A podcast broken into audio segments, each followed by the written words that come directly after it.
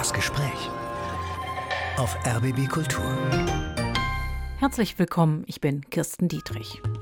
Also ich bin schon zweisprachig aufgewachsen, weil wir lebten ja mitten unter und, und sind Deutsche eigentlich immer gewesen. Nur die Sprache, die ich gepflegt habe als Kind, weil ich sehr oft bei meinen Großeltern war, wenn meine Eltern zusammen beruflich unterwegs waren, war vornehmlich Romanes. Ich bin Sintetzer, aber das bin ich nicht hauptberuflich. Hauptberuflich singe ich Jazz.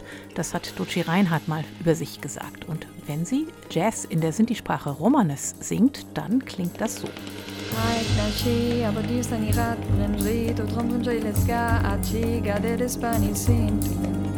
Ducci Reinhardt ist Sängerin. Sie ist Vorsitzende des Landesrats der Sinti und Roma Berlin-Brandenburg und sie arbeitet als Bildungsreferentin im Dokumentations- und Kulturzentrum der Deutschen Sinti und Roma. Und Ducci Reinhardt ist heute zu Gast im Gespräch auf RBB Kultur. Ich fürchte, wir müssen mit einer Begriffsklärung anfangen. Im Begriff Syntheza. Ich weiß nicht, ob alle mit diesem Begriff vertraut sind und wissen, was das bedeutet. Wie würden Sie das beschreiben? Also generell ist es mit dem Wissen über die Geschichte und Gegenwart von Sinti und Roma in Deutschland äh, in den Schulen und auch in der Gesellschaft äh, schlecht gestellt. Insofern gibt es natürlich Klärungsbedarf, wenn man auf Begriffe wie Sinti oder Roma oder gar Sinteza, das ist das Femininum von Sinti, stößt und insofern ist diese Frage berechtigt. Also Sinti sind seit 600 Jahren in Deutschland beheimatet, sind eine autochthone Minderheit, neben den, den Friesen und Sorben geschützt, im Sinne, dass ihre Sprache geschützt ist, ihre Kultur geschützt ist. Sinteza nennt man eine Frau. Aus der Gruppe der Sinti und Sinto ist der Mann. Die ganz übliche Selbstbezeichnung. Ja, wir nennen uns von jeher schon als Sinti, die Minderheit, die hauptsächlich in Osteuropa beheimatet ist, auch aus Osteuropa hierher zu uns kommt. Die ersten 1840, das sind die Roma. Also schon immer Sinti oder Roma als Selbstbezeichnung. Alles andere sind Fremdbezeichnungen und mit Anführungsstriche Zigeuner oder Zigeunerin nehmen die meisten von den Minderheitangehörigen als rassistische Fremdbezeichnung wahr. Und so positioniert sich auch der Zentralrat Deutscher Sinti und Roma, dass dieser Begriff ja sehr negativ belegt ist, nicht zuletzt auch wegen der Verfolgung, Vernichtung von 500.000 Sinti und Roma im Nationalsozialismus, die als solche, also als Zigeuner, deportiert und vernichtet wurden. Wir wollen diesen Begriff auch gar nicht weiter gebrauchen hier in diesem Gespräch, hoffe ich jedenfalls. Ja, aber es ist wichtig für die Aufklärung, okay. äh, damit äh, Menschen auch wissen, weshalb man diesen Begriff ablehnt. Also es ist nicht irgendeine Prinzipienreiterei oder äh, kleinkarierte Political Correctness. Da stecken wirklich sehr ernste Gründe dahinter, weshalb man diesen Begriff zu Recht ablehnt. Ich dachte eher, dass es Ihnen dann lieber wäre, diesen Begriff wirklich zu versuchen, gar nicht mehr zu verwenden. Sie sagen aber, damit ist man dann nicht mehr sprachfähig über die eigene Vergangenheit. Also man muss darüber aufklären, auch im historischen Zusammenhang kommt man um diesen Begriff auch nicht herum, hm. weil man kann Nazi-Sprache nicht verniedlichen. Und insofern, wenn man historisch-politische Bildung macht, dann muss man auch diesen Begriff noch verwenden, aber im Alltag verwenden wir diesen Begriff eigentlich nicht und versuchen auch, ihn auszusparen in Gesprächen, weil wir einfach auch diese Narrative brechen wollen, die mit diesem Begriff verbunden sind und mhm. die heute noch zum Verhängnis von Sinti und Roma führen. Und die Begriffe sind ja gar nicht ausgestorben, die diskriminierenden Begriffe. Sind Sie schon mit dem Edding gegen eine Speisekarte vorgegangen, in der ein rassistisch benanntes Paprikaschnitzel angeboten wurde? Nein, da würde ich auch gar nicht ansetzen, hm. ehrlich gesagt, weil ich würde einem Restaurantbesitzer oder einem Koch, einer Köchin nicht Rassismus vorwerfen, nur weil dieses Gericht noch in der Speisekarte vorhanden ist. Die Sprachsensibilität, die insgesamt in der Gesellschaft herrscht oder auch nicht herrscht, Das wird sich mit der Zeit ergeben. Viel wichtiger ist es, im politischen Diskurs diesen Begriff zu ächten, im gesellschaftlichen Diskurs, immer wenn es auch um kulturelle Zuschreibungen, um ethnisierende Zuschreibungen betrifft, dann den Finger in die Wunde zu legen, da wo Rassismus und Ausgrenzung stattfindet, in der Politik, auch im Kulturbetrieb, aber jetzt nicht in den Restaurants Deutschlands und in den Küchen Deutschlands. Da sind wir gleich schon sehr politisch eingestiegen. Das hatte ich gar nicht so unbedingt so geplant, aber ist, glaube ich, auch ganz gut, vielleicht um den Horizont klar zu machen, in dem dieses Gespräch eben auch stattfindet. Aber das ist auch ein Gespräch, in dem es natürlich auch um Kultur geht, um den kulturellen Horizont, denn Sie sind Sängerin. Ist das was, wo Sie sich frei entfalten können? Ja, also man muss sich aber den Freiraum auch schaffen. Wissen Sie, als Sängerin mit diesem kulturellen Hintergrund, als Sinditzer mit diesem bekannten Nachnamen, also Reinhard, ähm, ist man einerseits sofort festgelegt auf eine bestimmte Musikrichtung vielleicht in den Köpfen, von Konsumenten auch, von Musikkonsumenten und Konsumentinnen. Andererseits ist dieses ja, philoziganistische Klischee, sage ich jetzt mal, auch noch spielt da eine Rolle. Als Sintetzer ist man natürlich auch eine gewisse Art von Projektionsfläche für Menschen, die unreflektiert über Sinti und Roma denken, die eben in ihrer Kindheit vielleicht von den Eltern oder gar Großeltern mal über Sinti oder Roma Halbwahrheiten oder gar rassistischen Ressentiments beigebracht bekamen und dies nie hinterfragt haben. Und dazu gehören eben auch diese Klischees wie ja diese Freiheitsliebe, also eigentlich vermeintlich positive Zuschreibung, auch diese Leidenschaft, die einen immer zugeschrieben wird, die aber wieder zur Sexualisierung führt was ganz ein großes Thema ist, vor allem bei Frauen, aber auch bei Männern, sind die in Roma. Dieses Leidenschaftliche, dieses Feurige. Die wilde ähm, Schönheit, die zur Gitarrenmusik ums Lagerfeuer tanzt. Nicht nur das, die auch leicht zugänglich ist. Und ähm, das ist gerade das Gegenteil von dem, was eine Sintetzer, ich kann jetzt nur für meinen Kulturkreis sprechen, weil wir sind eine sehr heterogene Minderheit, betrifft dass vieles, was projiziert wird, ja, also auch auf meine Person als Sintetzer und als eine, die mit dem Namen Reinhard, viele Dinge in den Köpfen der Leute schon passieren, bevor sie meine Musik überhaupt gehört haben. Und dagegen habe ich mich schon relativ früh ausgesprochen und positioniert, noch bevor ich Vorsitzende des Landesrats war und politisch aktiv war habe ich mich schon gegen diese Klischees und Zuschreibungen gewehrt. Auch weil ich diesen Freiraum wie alle andere Künstlerinnen auch für mich in Anspruch genommen habe, mich frei entfalten zu können und nicht in irgendeine Gypsy-Schublade gesteckt zu werden. Obwohl diese Schublade mit dem größten Wohlwollen geöffnet wird. Natürlich, und das ist auch eine Eintrittskarte, sage ich jetzt mal, in viele Bereiche der Musik, des Musikbetriebes einfach an. Wir haben einerseits die Kommerzialisierung der Musik von Sinti und Roma, diese Klischees, die aber hauptsächlich von Nicht-Sinti und Nicht-Roma dann ausgefüllt werden. Also nicht, dass ich falsch verstanden werde.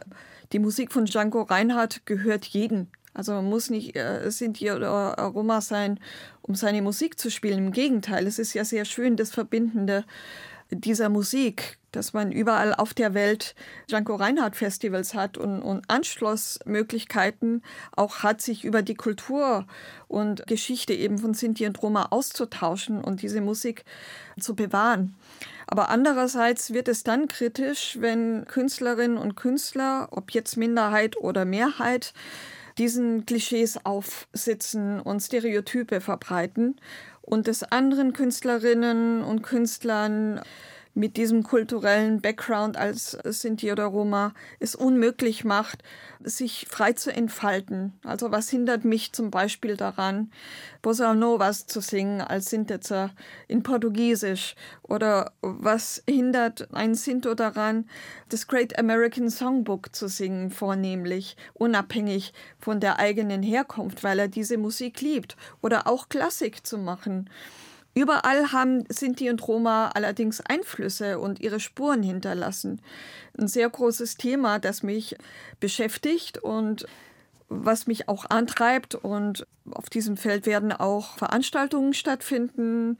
Ich bin gerade dabei, auch Netzwerke zu spinnen, vor allem mit dem Dokumentations- und Kulturzentrum dieses Feld weiter aufzustellen, eben um authentische Sinti- und Roma-Musik auch zu zeigen und herauszustellen, welch einen künstlerischen, kulturellen Schatz Sinti und Roma darstellen für ihre Länder als integraler Bestandteil ihrer Länder.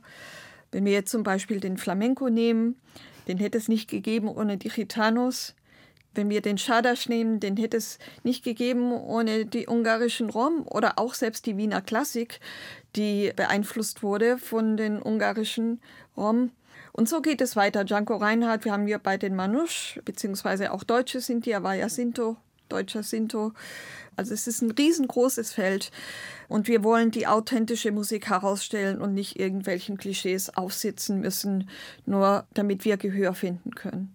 Dann würde ich vorschlagen, wir hören erstmal, wie denn die Musik von Dochi Reinhardt klingt, als eine Sängerin aus der erweiterten Familie sozusagen von Django Reinhardt.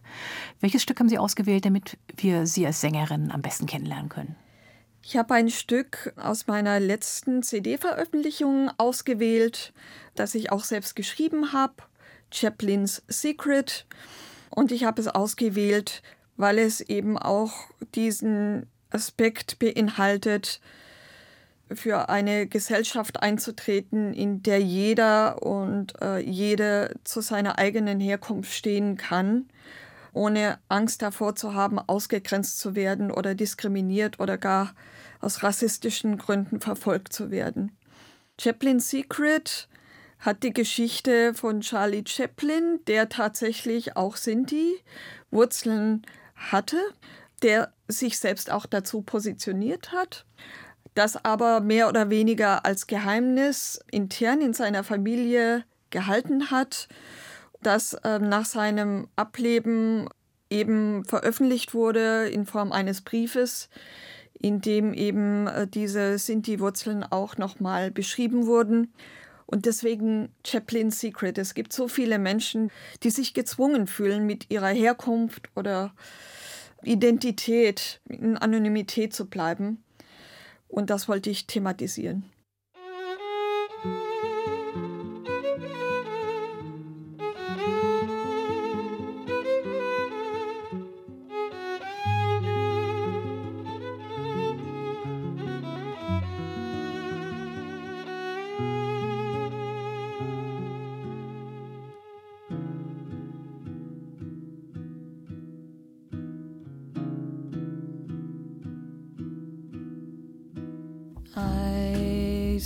Sometimes ask myself, why do I hide myself from truth? Just deny my ethnic roots, and then I tell myself it's easier for me to do.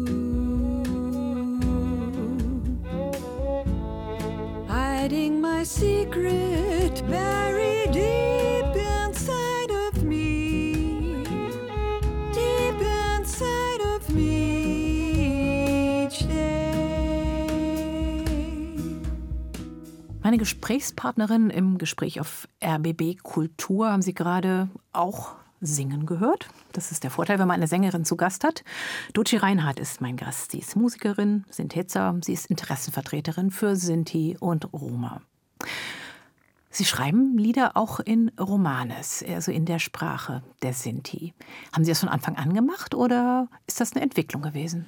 Das ist tatsächlich eine Entwicklung gewesen und eine bewusste Entscheidung, Als ich nach Berlin gezogen bin, 2003, mit meinem Mann zusammen, der ebenfalls Sinto ist, aber diese Sprache damals noch nicht tagtäglich gesprochen hat.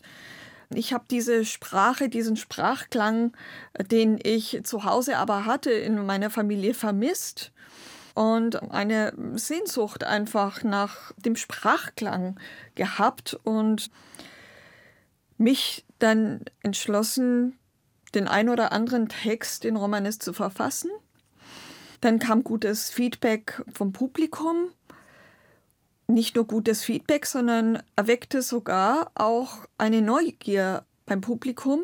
Auf diese Sprache? Auf diese Sprache, die sie nicht einordnen konnten, weil diese Sprache hört man ja nicht alle Tage. Sie wurde irgendwo zwischen Jiddisch und Portugiesisch eingeordnet. Die mit einem ganz guten Ohr haben sie in Sanskrit verortet, diese Sprache. Und so kam ich dann in Gespräche über die Kultur von Sinti das habe ich dann auch auf Bühne gebracht, habe diese Texte erklärt, damit sie auch nachverfolgt werden können vom Publikum, weil mir ganz einfach die Kommunikation über die Texte in der Musik sehr, sehr wichtig waren und sehr wichtig sind nach wie vor. So hat sich das entwickelt. Zudem ist es auch eine klangliche Sprache, die sich sehr gut zum Singen auch eignet. Es ist auch die Sprache einfach, in der Sie aufgewachsen sind. Sie sind will ich das mal kurz biografisch ein paar Zahlen ergänzen, dass Sie sind 1975 geboren und zwar in der Nähe des Bodensees. Da haben in Baden-Württemberg gelebt und sind nicht mit Deutsch als der Muttersprache aufgewachsen, sondern mit Romanes. Ja, also ich bin schon zweisprachig aufgewachsen, weil wir lebten ja mitten unter und, und sind Deutsche eigentlich immer mhm. gewesen. Nur die Sprache, die ich gepflegt habe als Kind, weil ich sehr oft bei meinen Großeltern war, wenn meine Eltern zusammen beruflich unterwegs waren, war vornehmlich Romanes. Insofern war ich auch mit beiden Sprachen vertraut, aber die Sprache, in der ich mich zu Hause fühlte, war doch Romanes. Was ist das Wichtigste, was man über Ihre Familie wissen muss, in der Sie groß geworden sind?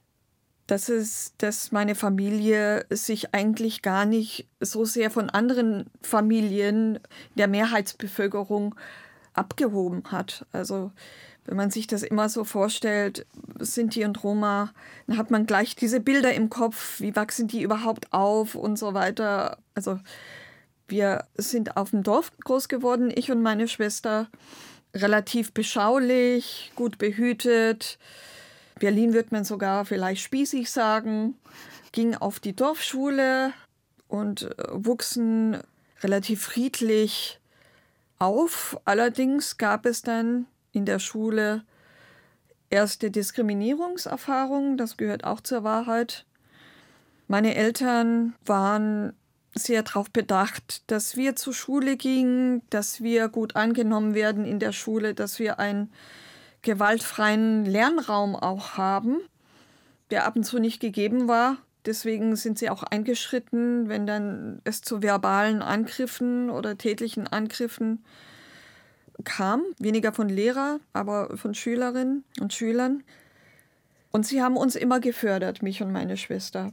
Also wir bekamen Privatunterricht, ich meine Musik, meine Schwester eher sportlich wollte Taekwondo machen, dann hat sie ihren Taekwondo-Unterricht bekommen, ich äh, meinen Gesangsunterricht und das hat schon relativ früh angefangen, dass wir gefördert wurden neben der Schule, aber auch, dass wir in regen Kontakt intergenerational waren, also mit Großeltern, mit Tanten, mit Onkeln und unseren Eltern uns einfach als wahrgenommen fühlten als Kinder. Hm. Wenn Sie es jetzt so beschreiben, intergenerationeller Kontakt, das klingt sehr nüchtern, würde ich sagen. Sie haben ein wunderbares Buch geschrieben, das heißt Gypsy, die Geschichte einer großen Sinti-Familie. Und das eröffnet eine regelrechte Landschaft. Diese Familie ist fast wie so eine Landkarte, weil es überall in dieser Region Häuser und Orte gibt, die Sie besuchen können, wo Sie hingehen können, wo sie sofort, also nicht nur Gast sind, sondern einfach jemand, der dort auch mitleben kann und der eben Teil derer ist, die dort leben. Also das ist wie so ein Mikrokosmos, den Sie da beschreiben, der sich so über diese Bodenseelandschaft legt. Genau, also diese Orte sind jetzt leider aufgrund der Zeit, die vergangen ist, weniger geworden, weil Menschen einfach auch nicht mehr da sind, die damals, als ich das Buch geschrieben habe, noch da waren, wie meine Großmutter, sie war äh, eine sehr wichtige Person in meinem Leben, eine sehr taffe Frau, eine sehr mutige Frau, die mitten im Leben stand, nicht nur nach innen in Sinti-Community sich orientiert hat und wirksam war, sondern auch freundschaftliche Verhältnisse in der Mehrheitsgesellschaft gepflegt hat. Und das hat mir doch immer sehr geholfen, mich zurechtzufinden im Leben einfach auch. Aber nichtdestotrotz ist es wahr, dass wenn man Familienmitglieder besucht, ich immer zum Glück eine offene Tür habe. Aber das hat nichts damit zu tun, dass ich Sintetzer bin. Es hat einfach damit zu tun, dass ich ein gutes Verhältnis von klein auf zu Familienmitgliedern hatte und wir über Jahrhunderte auch in dieser Region, also in Süddeutschland, so Schwäbische Alb, Bodenseeregion bis ins Allgäu hinein, was denn schon wieder Bayern ist, waren da schon immer ansässig. Eine große Diskrepanz zu der Wahrnehmung der Mehrheitsbevölkerung schon immer Teil des Landes. Sie haben die frühesten Nennungen Ihrer Familie bis ins 17. Jahrhundert zurückführen ja, können. Und das ist keine Seltenheit, also vieles. Die meisten sind die Familien, können das vorweisen. 400 Jahre Familiengeschichte, nicht ja. schlecht, in einer Region. Ist Ihnen das nicht manchmal zu eng geworden? Also ich komme selber aus einer sehr großen Familie, die sehr dörflich gelebt hat und ich weiß, dass mir das irgendwann dachte ich, ich muss hier raus. Also das wird mir echt zu viel. Mhm. Also ich muss gestehen, ich hatte über meine Musik schon immer das Privileg, da rauszukommen. Also auch aus dem südschwäbischen, oberschwäbischen Raum ist ja, Ravensburg ist Oberschwaben. Also schon ein bisschen auch in Deutschland rumzukommen, hatten auch in oder haben immer noch in Elsass und in Frankreich Verwandtschaft, deswegen waren wir da öfter. Also selbst wenn wir im beschaulichen Oberschwaben schon immer gelebt haben, kamen wir doch schon als Kinder rum, weil meinen Eltern eben auch diese, also dass wir kulturell was kennenlernen, also in Museen gehen, das war ihnen sehr wichtig. Deswegen habe ich das eigentlich gar nicht so empfunden. Ich bin nach Berlin gezogen, weil mein jetziger Mann ein Engagement hier bekommen hat. Er ist auch Sänger, weil er in einer Big Band gesungen hat und feste Engagements hatte.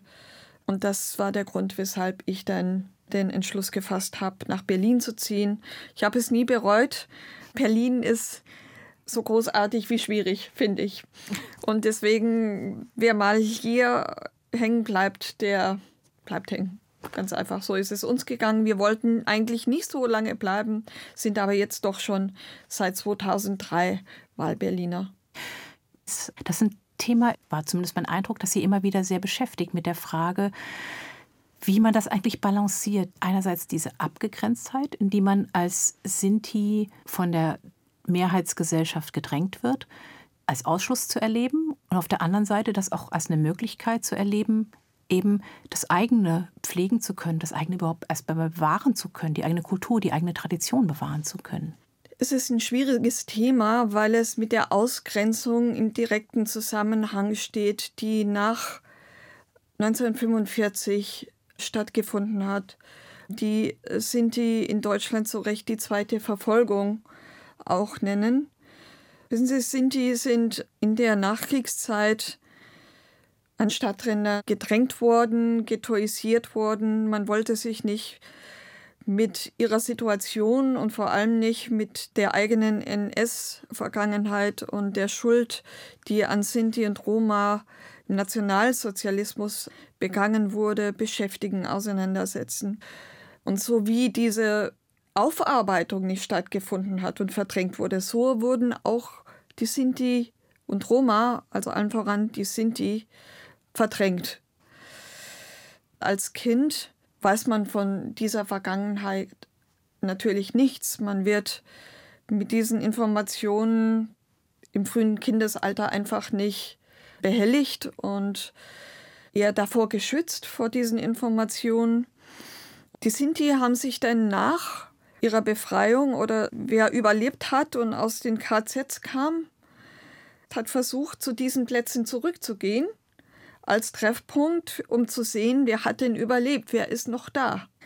Und aufgrund, dass Deutschland den Holocaust in den Sinti und Roma erst 1982 anerkannte, fand keine Wiedergutmachung oder finanzielle Hilfe auch statt.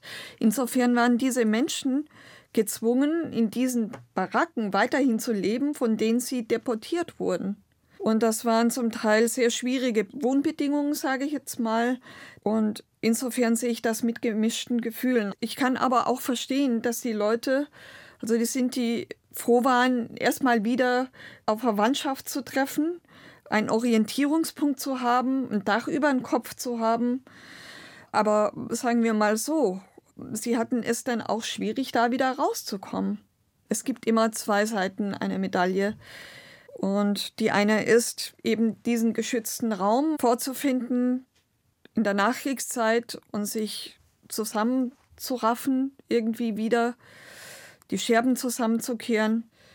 Die andere Seite ist die ewige Ausgrenzung von Sinti an den Stadträndern und die mangelnde Partizipation und Teilhabe an der Gesellschaft generell, die damit verbunden war und immer noch ist. Ich fand das tatsächlich einen schwierigen Zwiespalt, den Sie ja auch sehr genau beschreiben. Mhm. Mit der Frage, wie kann sich eigentlich allein schon eine Sprache, die so wichtig und so fundamental ist für den Erhalt einer Gemeinschaft, wie kann man die weiter pflegen oder diese Sprachgemeinschaft mhm. weiter pflegen, wenn eben alle, wie es in der Moderne jetzt üblich ist, immer weiter auseinander wohnen und sich eben nicht mehr ständig sehen und besuchen können? Naja, das geht schon. Also Romanes lebt davon, von Elterngeneration an die nächste Generation weitergegeben zu werden, ist es eine bewusste Entscheidung, dies zu tun. Spracherhalt ist sehr wichtig, auch in der Arbeit des Bildungsreferates, des Dokumentationszentrums. Aber wir merken auch hier, dass es nach der NS-Zeit durch die Traumatisierung der Überlebenden einen Bruch gab und bewusst entschieden wurde, diese Sprache nicht mehr zu sprechen, aufgrund berechtigter Ängste ausgegrenzt, diskriminiert zu werden oder gar nochmal verfolgt zu werden, weil ich sage es nochmal, die Anerkennung des Holocaust an den 500.000 Sinti und Roma erfolgte erst nach einem harten Kampf der Bürgerrechtsbewegung, ausgehend von dem heutigen Zentralrat Deutscher Sinti und Roma, 1982 bis dahin war sozusagen ein rechtsfreier Raum, weil man darauf beharrte, dass Sinti und Roma zu Recht in die KZs kamen und kriminalpräventiv ermordet und festgehalten wurden. Also es waren unhaltbare Verhältnisse, unter denen die Sinti ihr Leben zu bestreiten hatten. Sie dokumentieren die wirklich erschütternden Briefe, die Ihr Urgroßvater Bernhard Heinrich Pfisterer ausgetauscht hat, beim jahrelangen Kampf darum, wenigstens eine kleine Entschädigung zu bekommen. Und wo er gezwungen werden sollte, nachzuweisen, dass er eben nicht wegen kleinkrimineller Umtriebe irgendwie zurecht ins KZ geschickt wurde. Also wenn man das im Nachhinein jetzt liest, ist das, es macht so fassungslos.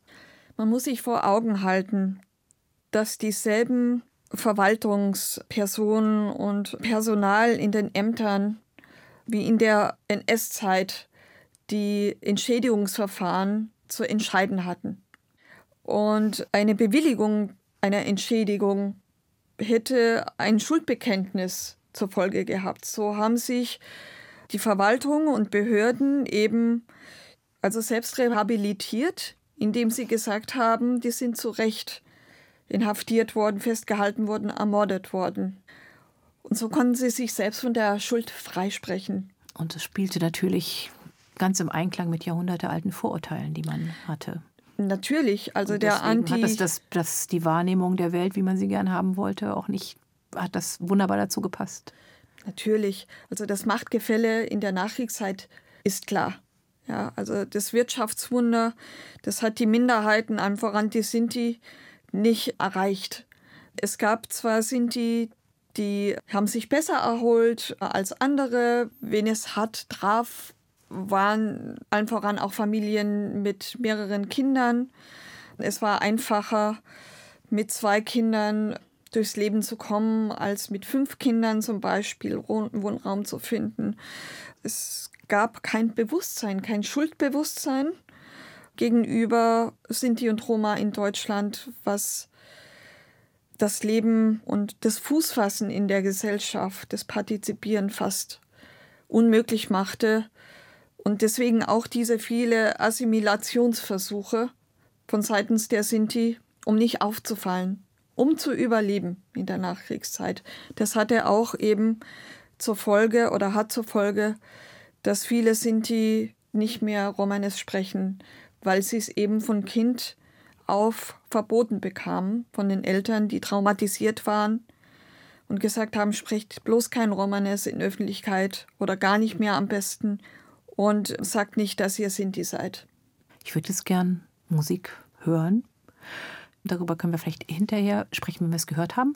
Singen wird David Rose mit Lost in the Stars.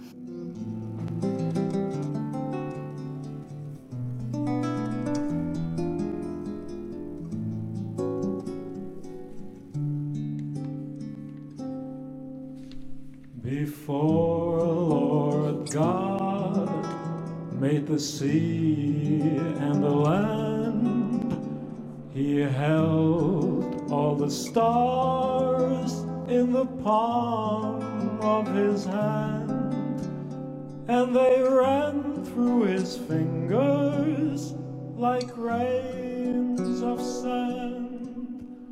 Sie hören das Gespräch auf RBB Kultur und zu Gast ist heute Doci Reinhardt. Sie ist Musikerin, politische Aktivistin, Interessenvertreterin für Sinti und Roma in Deutschland.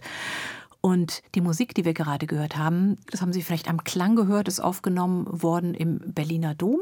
Und zwar beim Gottesdienst zum Gedenken an die Opfer des Nationalsozialismus Ende Januar. Ein Gottesdienst, in dem eben auch speziell an die ungefähr 500.000 ermordeten Sinti und Roma gedacht wurde.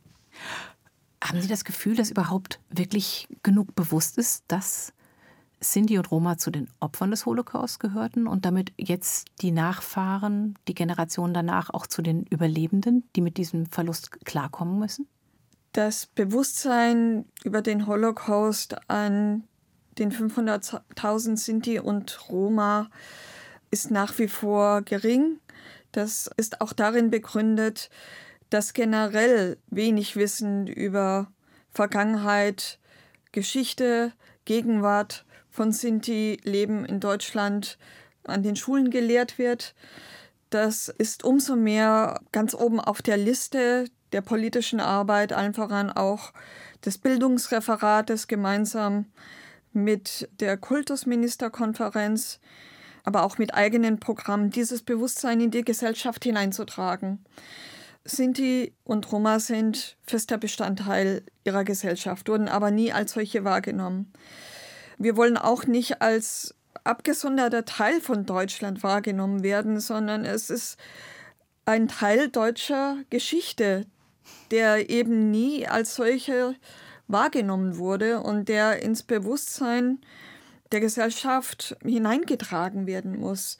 Und nach wie vor sehen sich die Nachkommen Holocaust-Überlebender oder gar der Opfer in Erklärungsnot, immer wenn es darum geht, die eigene Geschichte zu erzählen, über die die Allgemeinheit immer noch viel zu wenig weiß. Umso dankbarer sind wir für die Überlebenden, die wir noch in eigenen Reihen haben, die an Schulen gehen, die bei Gedenkveranstaltungen sprechen, um das erfahrbar auch für die jetzige Generation zu machen. Aber sehen das natürlich auch als gesamtgesellschaftliche Aufgabe an, diese Verpflichtung, die aus der Vergangenheit erwächst, wahrzunehmen und anzunehmen auch. Nicht aus Gründen einer Schuldübertragung, sondern wirklich nur, um es bewusst zu machen, dass es zur Demokratie Bewahrung auch gehört, diese Verpflichtung resultierend aus der besonderen Geschichte Deutschlands wahrzunehmen und für die Demokratie gemeinsam einzustehen. Und das Ganze ist ohne politische Bildung oder generell Bildung und Wissen über die Geschichte von Sinti und Roma nicht möglich. Deswegen ist Bildung ganz, ganz wichtig. Welche Rolle spielt in diesem Bewusstwerdungsprozess, nenne ich es mal, das Denkmal für die im Nationalsozialismus ermordeten Sinti und Roma, das 2012 im Berliner Tiergarten eingeweiht wurde? Es spielt eine wichtige Rolle, zumal es auch ein Lernort ist, an dem viele Gruppen und Schulklassen international jedes Jahr eine Führung bekommen und über die Geschichte erfahren und als sogenannte Multiplikatorinnen und Multiplikatoren dann für uns bestenfalls wirken. Und es ist doch auch ein äh, Symbol der Verantwortung, die Deutschland den Nachkommen, aber auch der Demokratiewahrung gegenüber übernimmt für ein gemeinsames Miteinander und zur Vermeidung von Antiziganismus, Rassismus, Antisemitismus in unserer Gesellschaft. Sie sind seit knapp acht Jahren Vorsitzende des Landesrats der Sinti und Roma Berlin-Brandenburg. Was gab den Ausschluss für Sie, sich auch auf dieser Ebene zu engagieren? Es war auch eine Entwicklung, muss ich ganz ehrlich gestehen. Als allererstes kam die CD-Produktion in denen ich auf Romanes gesungen habe und dann bei meinen Konzerten eben auch über die Kultur von Sinti nicht aufklärte, aber informierte. Dann habe ich gemerkt, dass die AfD immer mehr an Wählerschaft gewinnt und habe beschlossen, Bücher zu schreiben, um mehr auf einer Sachebene auch agieren zu können, um anderes Publikum auch zu erreichen. Dann bin ich in die SPD eingetreten auch aus demselben Grund, also aus Gründen des Widerstands, als Teil dieser Gesellschaft, nicht als Sindetzer, sondern einfach auch, weil ich sagte, es ist auch mein Land und ich will es denen nicht überlassen. Deswegen setze ich jetzt alle Hebel in Bewegung, die mir zur Verfügung stehen, auf zivilgesellschaftlicher Ebene. Und diese institutionelle Ebene kam dann eben über den Landesrat Deutscher Sinti und Roma, wobei es auch eine EV ist, also gemeinnütziger Verein.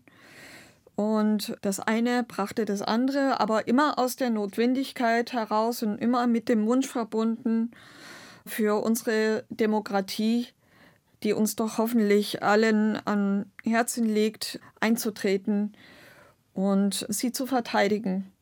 Ihre Schwester ist Pädagogin, ist auf der Ebene aktiv. Sie machen es über die Kultur- und Bildungsarbeit.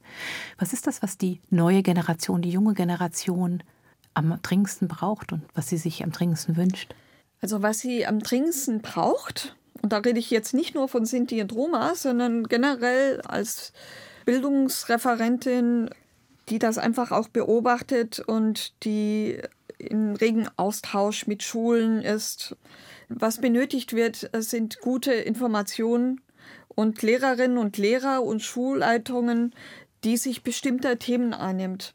Also generell über die Pluralität in unserer Gesellschaft aufzuklären, halte ich für immens wichtig, um überhaupt Demokratie zu verstehen und auch den Anspruch zu haben, für die kommende Generation weiterhin ein aufgeschlossenes, ein demokratisch-liberales Deutschland beizubehalten.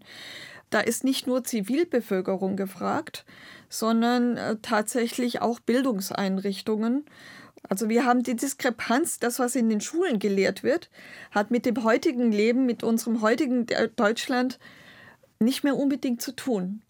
Und da muss eine Menge aufgearbeitet werden oder besser gesagt agiert werden, um unseren jungen Leuten eben auch die Möglichkeit zu dieser Bildung geben zu können.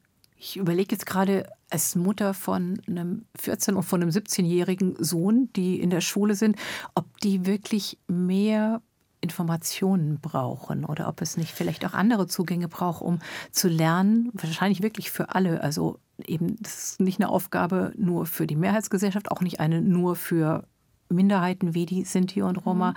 aber zu lernen, Vielfalt auszuhalten. Ja, aber es, es geht auch um Grundverständnis, um Basiswissen. Dieses Basiswissen sollte schon vorhanden sein, damit das, was Communities liefern zum Beispiel, also für Begegnungsorte schaffen, zwischen verschiedene Gruppen, zwischen Sinti und Roma, zwischen Jüdinnen und Juden, damit das mal in den Köpfen auch aufgebrochen wird. Das können die Vereine, Menschenrechtsvereine leisten. Das können Studierendenverbände leisten für Begegnungsorte, für Austausch, für Peer-to-Peer-Situationen zu schaffen. Das funktioniert. Aber von institutioneller Seite müsste der Unterbau kommen, das Basiswissen, das verankert wird in den Schulplänen. Also das ist zum Beispiel eine Lehreinheit Sinti und Roma in Deutschland im Politikunterricht gibt oder im Geschichtsunterricht. Es geht auch darum, das Narrativ einfach aufzubrechen. Mhm. Und eben Sinti und Roma, es gilt auch für Jüdinnen und Juden, nicht nur im Kontext von Holocaust zu sehen, mhm. sondern auch in kultureller Hinsicht, in wirtschaftlicher Hinsicht. Also wir sind alle keine Aliens, wir sind Menschen und Bestandteil unserer Länder. Äh, Vielfalt auszuhalten ist schon wieder so ein, ist negativ konnotiert. Das stimmt. Aber das ist das Grundverständnis vieler. Ja, so diese Bedrohung, weil es aus dieser Vereinheitlichung des Denkens herausbricht. Vereinheitlicht im Sinne von Schwarz- und Weiß-Denken, also dieses völkische Denken, das von der AfD zum Beispiel hineingetragen wird in die Gesellschaft. Ähm, also Ängste werden geschürt, gerade im Osten, obwohl der Ausländeranteil im Osten gar nicht so groß ist. Das alles fußt auf Desinformation, auf einem äh, verkürzten Weltbild. Und es geht auch darum, Horizont nicht einzuschränken, sondern einfach auch mit einem anderen Menschenbild aufzuwachsen. Und Schule ist der Ort, klar, Lehrerinnen und Lehrer und Schule kann nicht alles richten, was im Elternhaus versäumt wird. Da bin ich auch einverstanden.